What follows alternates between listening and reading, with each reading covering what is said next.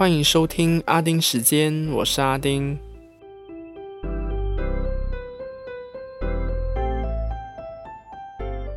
这几天的天气呢，真的变得很怪，每天呢都是大太阳，而且是热到不行那种。可是呢，就无端端就突然下起大雨，然后一下子又过去了，然后就太阳下雨，太阳下雨这样。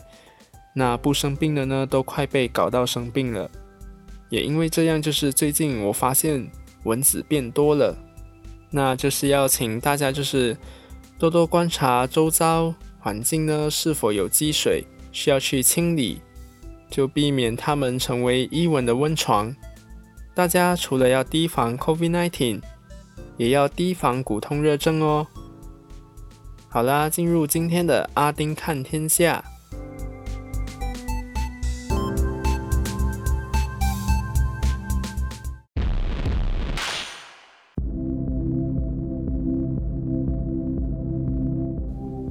先来看大马的疫情状况。二十九号那天吓死，单日确诊人数呢突然飙到历史新高九千零二十宗，九十八人丧命呢也是当时候的新高。结果六月二号的死亡人数是一百二十六人，但还是有好消息，在三号的时候全人数七千零四十九人。是历史新高。六月四号，我国单日新增七千七百四十八宗病例，六千六百二十四人痊愈，八十六人病逝。对比上星期，累计病例从五十四万九千五百一十四宗，来到六十万三千一百二十二宗，全人数从四十七万四千一百三十九人。来到五十一万五千五百七十一人，死亡人数从两千五百五十二人来到三千一百八十二人，活跃病例从七万两千八百二十三宗来到八万四千三百六十九宗。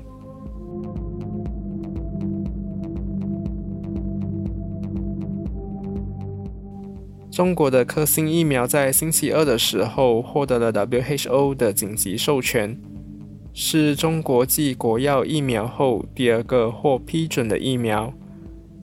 负责疫苗接种计划的科学工艺及革新部部长 Kari Jamaludin 说：“大马采购的科兴疫苗有一千两百万剂，也就是将有百分之十八的人口接种这款疫苗。”但之前也传出 A Z Johnson Johnson 疫苗有出现血栓的风险，在中国的平台上也看到不少的人在说，接种中国生产的疫苗后出现耳鸣，有些已经没有了，一些则有些缓解，但有的呢也是没有好转，有的甚至出现耳聋。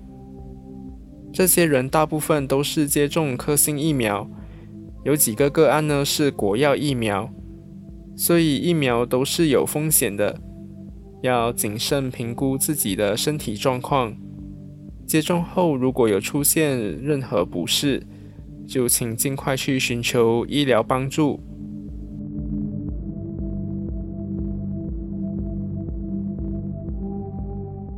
相信很多人都有注意到这则新闻，就是在五月三十一号的早上。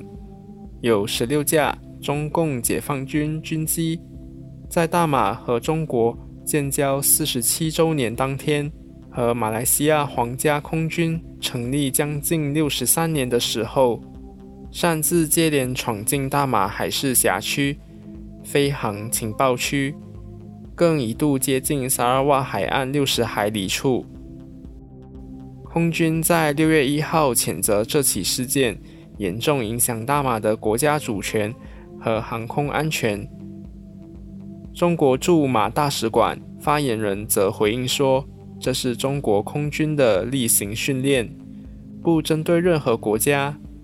因为依据国际法，中国空军在该空域享有飞行自由，而且这次军机也有遵守国际法的规定，没有进入别国领空。”但你看到飞行路线的话，已经是要直接踩进屋子里了。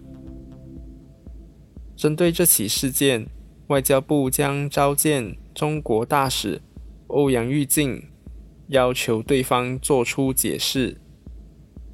外长 Dato Sri Hishamuddin Hussein 也说，将向中国政府发出外交照会抗议。另外，他也强调，大马的立场明确，与任何国家关系友好，并不代表大马会在国安课题上有任何退让，将坚守国家主权和尊严。国防部高级部长 Dato Sri Ismail Sabri Yaakob 在六月三号也说，没有任何国家可以挑战大马的国防。内阁也同意。委派外长前往中国进行交涉，国内多位政治人物也纷纷跳出来发表意见，但主要的还是些比较小人物，大人物的话我看到就蛮少的。但是像国会反对党领袖 Dato Sri Anwar Ibrahim 就有敦促外长要向中国要求解释。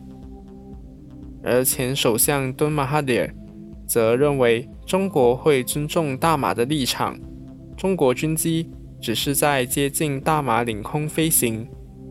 也说到之前五月二十号，有一架以色列的间谍飞机飞过大马领空时，大马应该要采取强硬的立场，不应该允许他们飞过。那我就简单的说。大马和巴勒斯坦的关系呢，就像亲兄弟，所以大马护照上就有写，除了以色列，基本上这本护照呢是可以跑天下的。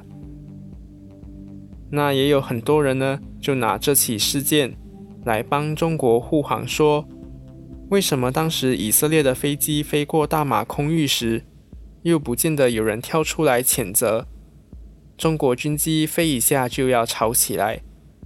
但是交通部已经证实，以色列的飞机是经过批准的。但这次中国的军机并没有申请，也没有通知大马方面呢。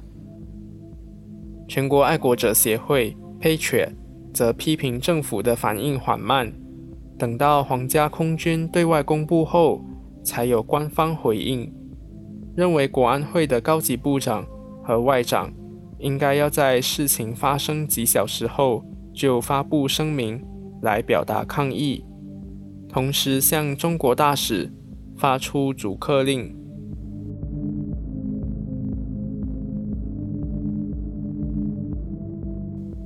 虽然说现在大马是在全面封锁阶段，但是贸工部部长阿斯敏阿里说，截至六月三号的早上七点半。该部批准十二万八千一百五十家公司可以运营，总共一百五十万名员工是可以上班的。那再加上之前的各种混乱，像是不同领域的公司，如果要在封锁期间获准营运的话，就要向各自的部门申请，一改之前封锁的时候。是统一向贸工部申请的做法，结果不久就被骂到又统一向贸工部申请，造成之前向其他部门申请的是白申请了。结果呢，系统也还是一样瘫痪了，甚至传出原本在六月一号将会失效的旧批准信可以继续使用。我看到的是，如果之前申请过的，就要进去系统印出新的版本的批准信。但是整个系统搭档机，到了六月一号开始封锁的傍晚，也都还在瘫痪中。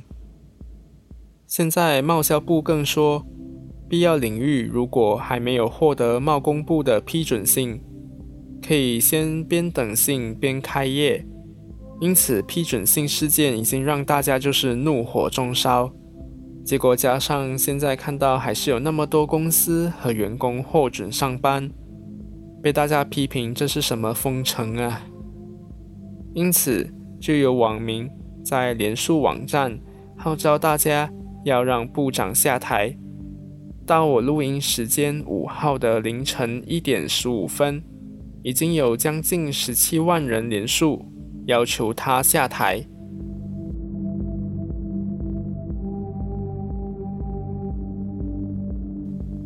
国际间的大事，应该就是新加坡注册的船 Express 珍珠号在 Sri Lanka 西部海岸发生了火烧船事故，起因是船上的化学物品外泄所造成。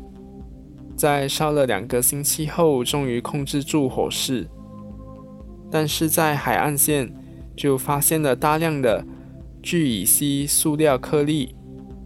但这还不是最糟糕的，船现在还开始出现了下沉现象。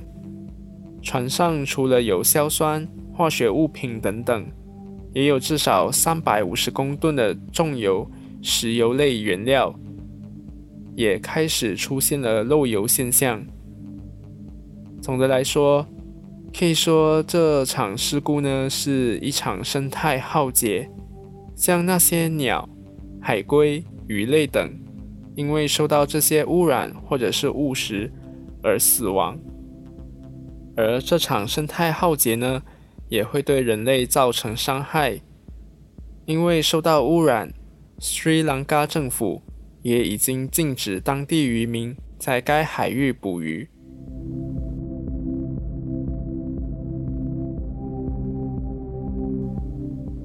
每年的六月四号，在香港维多利亚公园都会举办六四纪念活动。但是自从中共推出港版国安法后，香港已经是明显的看到整个在大倒退中。像今年是三十二周年的悼念晚会，港府呢就以防疫、牌照审核等各理由来禁止活动的举办。所以就是个非法集会。港府呢也派出七千名左右的警察来阻止非法集会，甚至还扬言可能封锁维多利亚公园。在官方定调为非法集会、被驳回集会游行申请的支联会，非常配合禁令，要大家保重平安，不要犯法，而遭到一些人嘲讽。退缩成这样，但是副主席周信彤却因为在个人 Facebook 发文说自己会以个人的名义去守这个三十二年的约定，到大家看得到的地方点起烛光。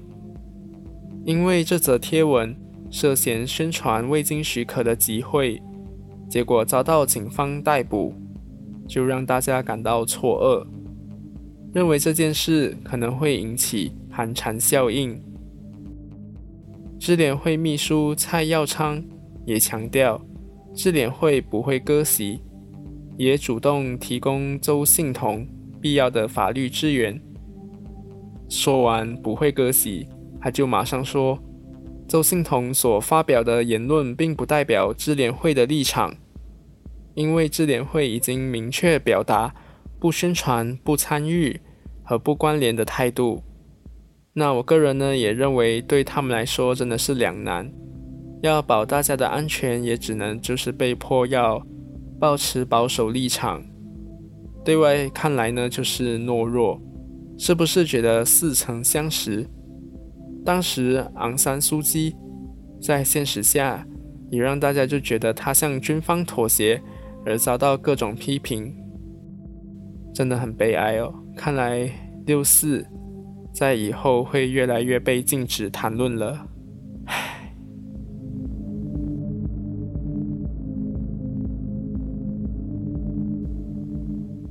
最后来快速看一下缅甸的数据。根据 Assistance Association for Political Prisoners 的统计，截至大马时间四号晚上九点半。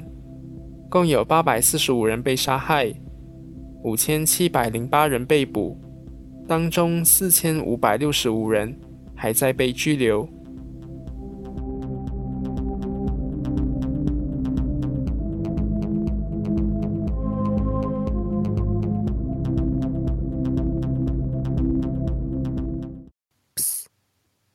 知道这段时间你是可以拿来打广告的吗？如果不知道的话，现在你已经知道了，就来 email 我吧。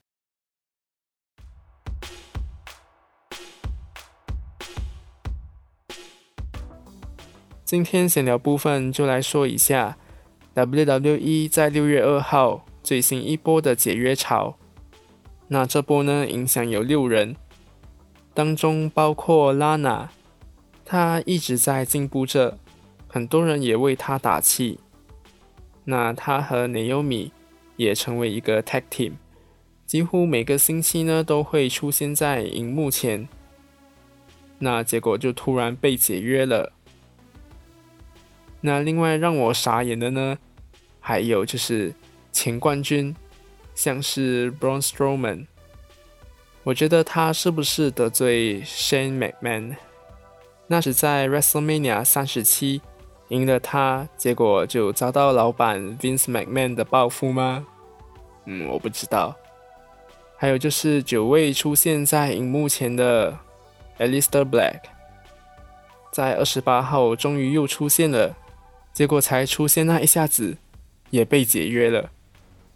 他的老婆 Zelina Vega 在去年十一月尾，因为发表支持工会论和不放弃 Twitch account 这个个人获利方式而遭到解约，所以两夫妇呢都是已经被 WWE 解约了。那最近 WWE 也炒了很多幕前幕后人的鱿鱼。包括 NXT 也受到影响，真的是让人摸不着头绪。因为像我之前第十六集说的，WWE 赚的比以前还多，但是却一直陆续传出解约的事。So I don't know what's going on。希望被解约的都有更好的发展。那就来说食物转换心情吧。那最近呢，我很喜欢吃披萨。披萨，我不知道大家是接受有黄泥那一派呢，还是没有黄泥那一派。我自己呢是觉得看口味，像阿罗哈、海外羊吉根、都那类，就是要有黄梨才好吃啊。但我不管青椒的呈现方式是怎样的。我就是都不吃，因为味道很恶。那还有就是茄子，我也不吃。香菜呢也是，但是有些我也很莫名其妙，像 burger 那种就切薄的番茄片和番茄酱，我是 OK 的。但小番茄、大块的番茄我是不喜欢吃，就能不吃就不吃。黄梨也只有在 pizza。和做成 ice cream 才吃，所以不懂你有什么特殊的这个叫什么吃法吗？那可以来 Apple Podcast，或者是 Facebook，或者是 IG 来分享哦。好啦，希望大家就是 stay safe，and I will see you guys next week. Bye.